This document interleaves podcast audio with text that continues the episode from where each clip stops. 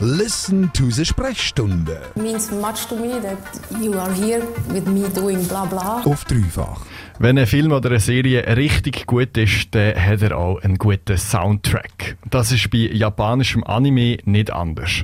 Soundtrack-Musik ist jetzt sicher nicht das beliebteste Genre auf der Welt, aber Anime-Soundtracks kommen erstaunlich gut an, auch wenn sie nicht wie Hits tönen.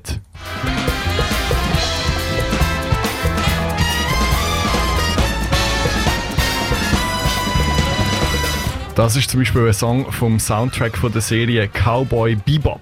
Gina, wie viele Klicks gibst du dem 20-jährigen Jazz-Funk-Tune? Ich bin ja nicht blöd und naiv. Ich weiss, im Internet ist alles möglich.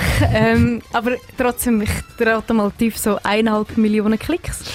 Ja, in den Millionen auf jeden Fall. In den Millionen, aber natürlich noch weit entfernt sind 18 Millionen Uff, Klicks, boy. wo der Song hat. Und unter dran in den Kommentaren sind alles begeisterte Musikhörerinnen und Musikhörer.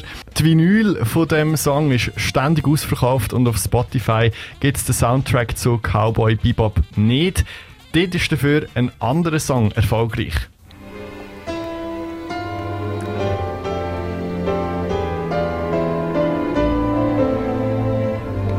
One Summer's Day vom Joe Hisaishi. Das ist ein Lied vom Soundtrack von Chihiros Reise ins Zauberland und hat 24 Millionen Plays. Wow, irgendwie, ich finde, es ist ein bisschen Titanic, Jan Tiersen, Pian Piano klimper jetzt nicht so ganz mein, mein Bier.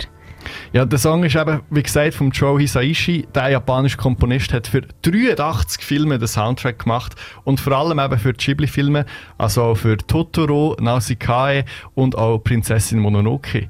So melancholische Pianosongs gehören ein bisschen zu Film-Soundtracks, eben wie du gesagt hast, China, so ein bisschen Titanic-Feeling. Aber Anime bietet auch anders.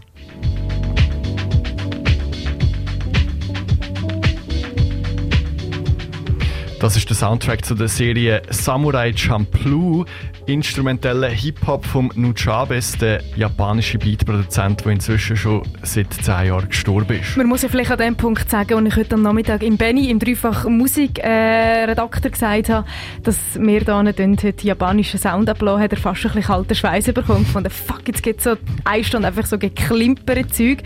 Und man hört, japanischer Anime ist eben nicht geklimpere Träumerli-Musik nur. Überhaupt nicht. Und ich, ich habe den Soundtrack übrigens auch nur gefunden, weil mir der, der amerikanische Musiker Thundercat empfohlen hat.